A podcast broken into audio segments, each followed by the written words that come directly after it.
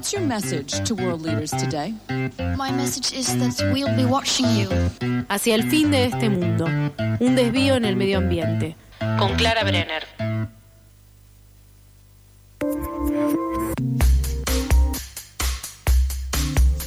Seguimos aquí en eso que falta y le damos la bienvenida a Clara Brenner con Hacia el fin de este mundo. Hola Clary, ¿cómo estás? Buenas, ¿cómo va? Bien, ¿vos? Bien. Veo muy contenta, Clara. Muy Unos chisturris antes del aire. Sí, verdad. Estamos, eh, mira, discúlpame, las personas que tenemos la cámara prendida estamos curtiendo la misma onda, ¿sabes?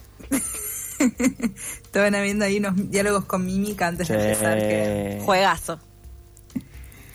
Bueno, hoy les voy a hablar de, de también cosas que no vemos, pero que están, eh, que son los fermentos. Claramente la pandemia fui una de las que se hizo, hay una ferment lover, empezó a fermentar todo lo que veía.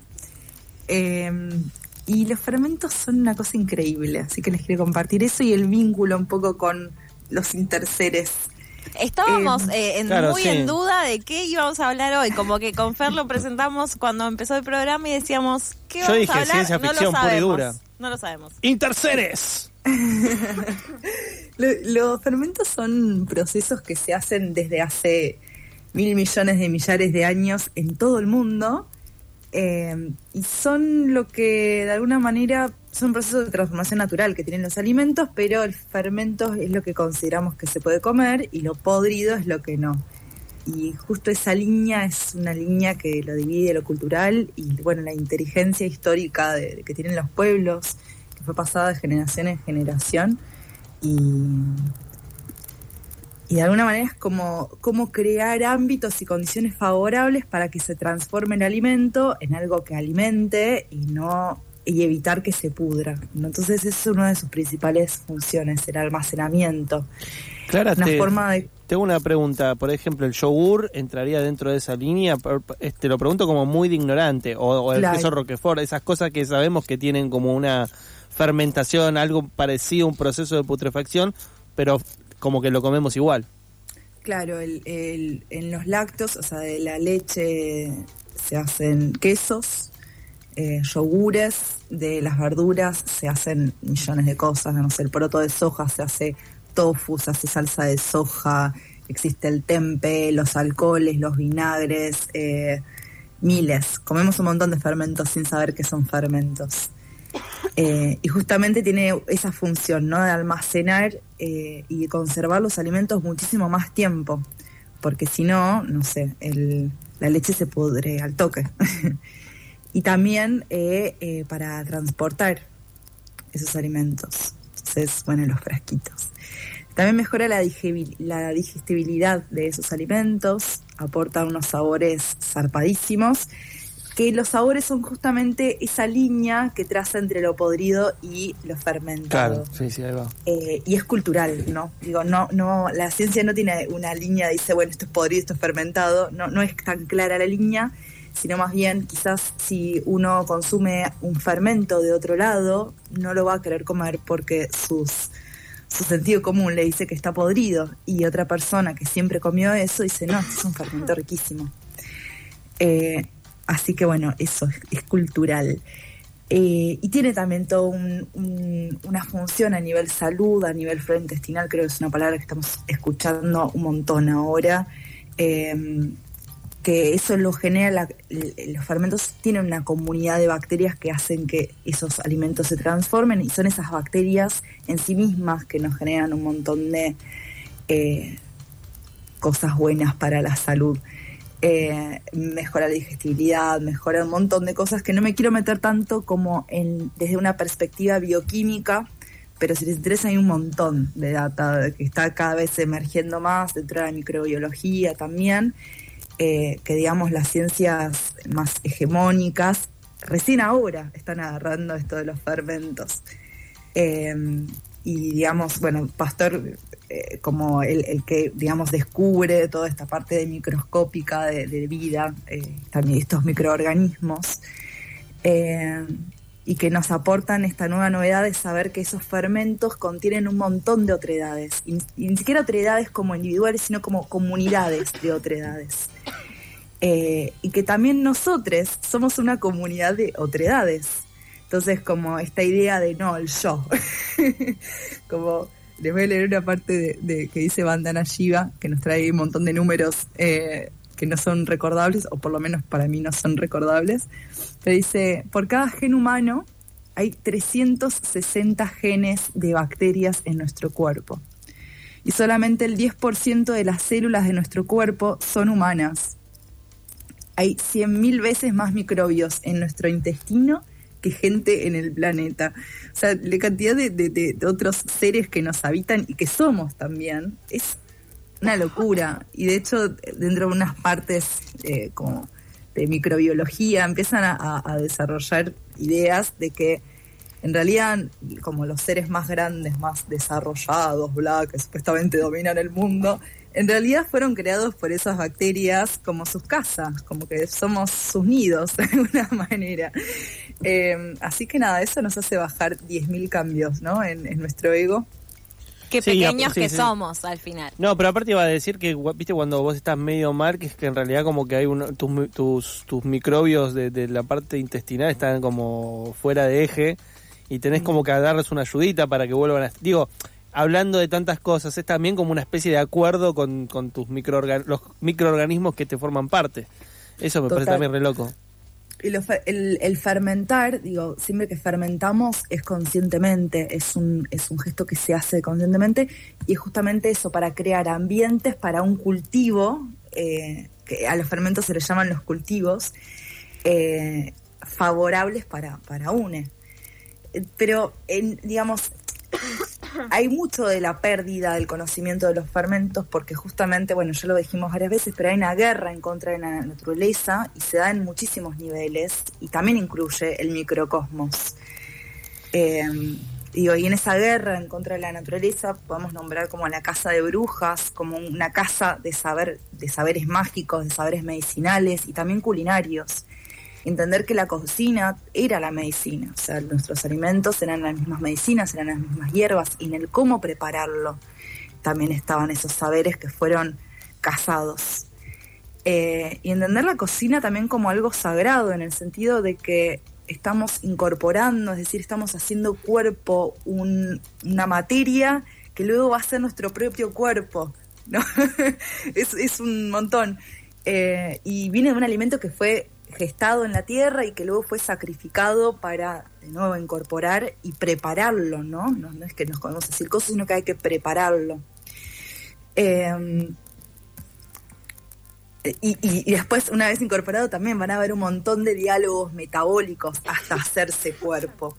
Entonces, la cocina, que es un lugar que artificialmente siempre fue vinculado a las feminidades y a las tareas del hogar y del cuidado, eh, también fue duramente castigada, no solamente en la casa de brujas, eh, pero también como incluso dentro de nuevos feminismos que independizan a feminidades de las tareas hogareñas, cambian, o sea, el mercado se, el mercado siempre se mete en todo, ¿no? Pero el mercado vende como feminismos el eh, reemplazar esos tiempos eh, por paquetes de artículos comestibles globalizados en vez de repartir las tareas de cuidado y de sostén, ¿no? Entonces el mercado te vende soluciones más fáciles, más rápidas, más efectivas y más seguras, entre 10.000 comillas, eh, porque no sé qué tan seguro es un, algo en un paquete que... Esto es algo muy interesante. Todos los alimentos se pueden fermentar. Las cosas que vienen de paquetes no se pueden fermentar. Claro, es muy loco. O sea, cualquier, cualquier cosa, literalmente, cualquier cosa que agarremos eh, naturalmente para Fruta, comer. verduras, semillas, cereales, legumbres, lácteos, hasta incluso cadáveres, se pueden fermentar. Eh, eh, claro, ah, eso me lleva, me lleva a una reflexión. El compost es entonces, yo sé que estoy diciendo algo que por ahí es obvio, pero vos calculá que soy una persona bastante cauta en lo que no sabe, entonces no quiero hacer afirmaciones locas. Pero entiendo entonces que el compost, por ejemplo, es un proceso de fermentación. Eh, sí, sí, no, depende de qué definición de fermentación. Hay que grabar ese Ojo, eh, a ver, dale. depende de qué definición de fermento tomás. Eh, Digo, dentro de la ciencia hegemónica dicen fermento a cosas que nosotros consumimos y que también son fermentos. Digo, es fermento en el sentido que son procesos de, transformación de alimentos orgánicos eh, en tierra. Digo, se transforman y tienen un montón de microorganismos también organizados. No es fermento en el sentido de que no es algo que vayas a consumir. ¿no? O por lo menos no ah, directamente, porque digo, sí va a abonar la tierra, que de ahí van a crecer cosas que sí vas a poder consumir, pero no el compost directamente. Porque yo lo que entiendo que el, compost, a ver, no, no tengo compost, pero la gente que conozco es como que pelas una zanahoria y decís, no, no, la cáscara dámela que la llevo para el compost y pone todo ahí en esos niveles y los gusanitos, bla, bla, bla. Yo lo que entiendo es algo que se está pudriendo para formar después un abono en el, último tramo del proceso. Pero digo, eh, ¿qué diferencia hay con respecto a un proceso de fermentación? Por lo que entiendo es la fermentación se da cuando vos al resultado de ese proceso lo consumís. Directamente. De manera directa. Eso es lo que diferencia al, compost como un proceso de putrefacción de algo de un proceso de fermentación de algo. Exacto. Acá. Exacto. Sí, y que ese proceso, digamos, eh, hacia fermento, o sea, un fermento comestible, algo que vamos a comer, eh, también es eso, es muchísima sabiduría que viene de, hace millones de años y, que en cada espacio se genera, ¿no? En cada lugar del mundo. Eh, no han encontrado, de hecho, lugares en donde no se haya fermentado, donde no haya un historial eh, de fermento, sabiendo que el historial de fermento es un historial vivo, ¿no? Digo, son las tradiciones, son las cosas que vienen y llegan hasta el día de hoy. y que a pesar de todo, como que los fermentos que más consumimos y que más conocemos vienen de, Europa, digo, el queso, son cosas que no, no, no son los fermentos que están en todo el mundo, eh, o que se en todos los lugares del mundo. Y son fermentos industrializados, aparte los que más consumimos al día de hoy, y no fermentos propios que podríamos hacer en casa. Y eso se da por esa misma guerra, digamos, de la naturaleza, también se da en la guerra contra las bacterias digo, en la historia, ¿no? De, las bacterias son malas, las bacterias son peligrosas, ¿no? Hay una epistemología que, que, le hace la guerra constantemente a las bacterias. Pero no se preocupen, porque ahí viene el modelo paternalista, vos quédate tranquila, que ahora vamos a reemplazar todos esos fermentos por químicos agregados eh, en forma de cerveza en lata, eh, quesos que no son quesos, bueno, esas cosas raras que eran fermentos en algún momento pero tienen una industrialización del producto que ya son cosas químicas nomás. Eh, entonces, bien, eh, o sea, del, digamos, del caldero, ¿no? Donde están los alimentos, nuestra medicina, las plantas, bla, viene Bayern Monsanto a alimentarnos y a sanarnos. Pero quédense tranquilos, ¿eh? No, yo estoy tranquilísimo. No, una paz me da todo lo que como ahora. Y también es una manera como de vender toda esa abundancia, porque uno cuando empieza a fermentar se da cuenta de que todo se multiplica un montón. No sé, hay unos nódulos de kéfir, por ejemplo, que son una de las cosas más fáciles de fermentar, que al principio alguien viene y te dona cinco nódulitos y de repente a la semana tenés como, ya está, querés que todo el mundo tenga nódulos porque no paran de reproducirse. Che, ahí voy a preguntar, ¿qué, qué son los kefir esto? ¿Vos, vos tomás kefir, eh, No, lo escuché pero no tengo del todo claro. Yo he visto gente que, está en la heladera y lo que veo es como una especie de líquido. Vos, Emi, a ver qué está del otro lado. ¿Kefir alguna vez tomaste? Sí, sí, sí, sí. Vos, Clara, ¿qué onda? Contame, explícame a mí, eh, sujeto ignorante absoluto, ¿qué es el kéfir y qué, onda? ¿Para qué sirve? Adentro de mí, muy asustado. Muy asustado y con muchas ganas de hablar del kéfir. Hola, Clara, ¿cómo estás? el kéfir es una comunidad de microorganismos diversos eh, que los vas alimentando con azúcar, ellos comen azúcar, sí. Eh, y viven en agua y hacen un líquido que son el líquido donde viven y donde hacen sus cosas. Eh, y vos eso después te lo tomás como una bebida, como una gaseosa, pero también lo puedes usar para fermentar otras cosas. yo, lo, cuando lo cuando lo consumí eh, y, después me después el tema es que tenés que tener mucha constancia para hacerlo y, lamento no tenerla porque me, hacía muy bien le agregaba 24 eh, y aparte en estos números 24 pasas de uva eh, así tipo 24, eh, medio limón, eh, dos cucharadas de, azúcar... Mm, ¿Rubia? rubia no. ¿Cómo mascabo. Es? Mascabo, gracias. Este, mm, eso. Y... Para que se sigan reproduciendo. Claro, es que era, era como, el, como lo que comían estos estos bichitos. Bichitos, para hacer una Pero vos cuando tomás el, el, líquido, ¿te comes al bichito también o lo dejas ahí? No, porque después solo colás.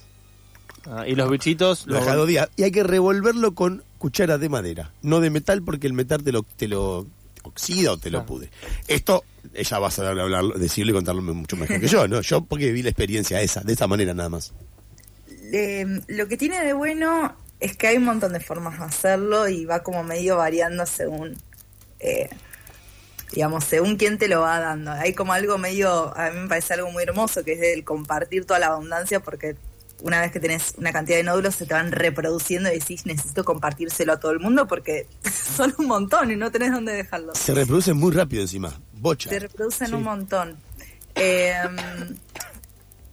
de nuevo, las pasas de uva son opcionales, las puedes poner no. Si te cansás y decís, bueno, no, no, no, ya no quiero más que se reproduzcan, paren un poco, lo puedes poner en un medio donde paren de reproducirse, que es la heladera, el frío.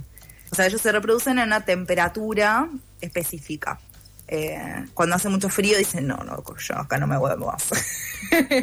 Así que lo podés frenar ahí.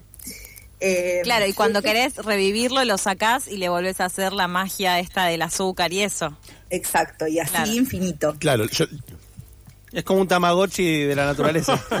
Exacto, es, bastante increíble y con ese líquido puedes fermentar. Todos los jóvenes se acaban de ir escuchando el programa con dije tamagotchi. Eh, che, y pará, eh, la onda del kéfir es que te produce qué, digamos, qué, qué, beneficios te da. Tiene un montón de beneficios que tienen todos los fermentos, eh, como a nivel intestinal, estás, o sea, estás incorporando un montón de microorganismos beneficiosos, digo, de nuevo, somos todos esos microorganismos. Es rico, es rico, es sabroso. Digo, tiene todos los beneficios que tienen los, todos los fermentos en general. Lo que tiene bueno el kéfir es que no solo lo puedes tomar como una bebida en forma de gaseosa, sino que lo puedes usar para fermentar otras cosas. Entonces de repente puedes fermentar, no sé, pones unos porotos a remojar y le puedes echar un chorro de kefir también. Por eso va a ayudar a que todos los eh, procesos previos a la cocción eh, ayuden como a degradar ciertas estructuras que no están buenas que están. Eh, entonces, después, bueno, si lo cocinas, esos microorganismos se van a morir, pero todo lo previo que hicieron al poroto o al cereal se queda, digamos. Es como la civilización. Lo previo al poroto. Claro, todo, todo, todos vamos a morir, pero las cosas van a quedar. Es que tiene mucho de... Para pensar. Para fermentos tienen mucha analogía con, con las organizaciones, digamos, más macro después, ¿no? Eh, y de hecho como... Como la CAM por el movimiento de Vita, decís.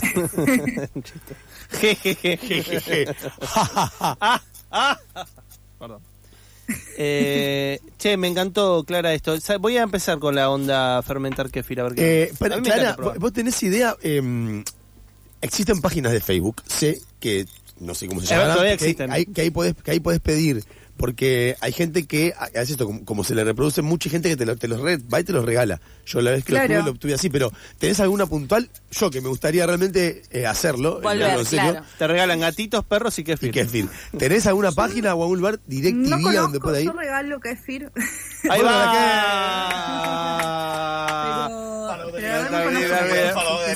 Sígueme. Sígueme, sígueme. Qué bien. ¿Puedo regalar kefir, kombucha? eh, el, ¿Cuál es el...? Por ejemplo, vos al kefir lo pones adentro de un... Eh, no me acuerdo el nombre, tiene un nombre puntual cuando le pones hierbas en agua adentro de una... Té. De una, un saquito de té, tiene un nombre eso, que se llama una forma. Bueno, eh, no sé, funciona. Eh, ¿Dónde lo, lo, pones adentro de algo o lo dejas ahí en el coso y después lo colás? Eh, ¿A, dónde, guarda el kéfir, digamos? Hay, la cara eh, hay, hay claro, pero cuando lo pones para que se fermente, lo pones dentro de una la gente lo pone dentro de una bolsa como si fuera un té, una bolsa que, que, que, tiene que, puede quedar ahí en el agua, ¿entendés? Vos lo, lo tirás en la La, cara de Clary es espectacular. En la jarra. Ah, es muy difícil la pregunta. ¿Viste el té? Me, me, perdón, me está confundiendo un poco. Es o sea, el mensaje que quiero dar es que el fermento es algo súper simple. de repente me por eso claro, claro. cositas que no eh, entiendo mucho. No, se llama Clara. No, no, sí, sí, sí, pero ponele, eh, y cómo, bueno, ¿cómo lo haces? Yo quiero hacerlo, a ver, ¿cómo lo haces? Quiero hacerlo. Kéfir. Pones los nódulos de kéfir, si es una cucharada, una cucharada, eh, con una cucharada de azúcar, mascabo, azúcar blanca no va porque está azufrada y a los bichitos no les gusta. Le agregas agua, eh, por una cucharada, puede ser medio litro más o menos, de preferencia filtrada o con la menor cantidad de cloro posible. Y la dejas a temperatura, o sea, fuera de la ladera, con un pañito arriba, para que no le entren polvos, bichos, lo que sea, eh, durante dos días. Y en esos dos días lo vas a revolver una vez por día, para chequear que esté todo bien. Al cabo de los dos días, lo colás y ahí tenés tu bebida de kéfir y a los nódulos que están colados los puedes lavar un poquito y volver a agregar azúcar con el mismo procedimiento. Y vas haciendo otro y otro y otro. Exacto. Y el líquido ese después puedes hacer una segunda fermentación, que básicamente sería poniéndolo en un frasquito con un poco de fruta y cerrarlo un día. Y vas a ver que va a generar mucho más gas, va a ser como más una gaseosa o lo puedes poner eh, para fermentar otras cosas, como se llama iniciador de cultivo. Inicia cultivos de otros fermentos. Qué lindo. Hermoso. La verdad, chocho me voy. Bueno, eh, estamos cerrando la columna Clara. Muchas gracias por hablar de interceres, de fermentación y de kéfir, que son las cosas que estamos todos, la verdad, muy intrigados. Y gusté mucho de este encuentro. Bueno, muchas gracias. Cuídate, Clara, abrigate, volvete a poner eh, eh, las túnicas que cubrían tu, tu cabellera antes de que esto empiece. Y nosotros seguimos con este programa, tengo entendido. Y nos vemos la semana que viene con Clary. Besis, Clary. Chau, nos vemos. Chau, chau. Chau, chau.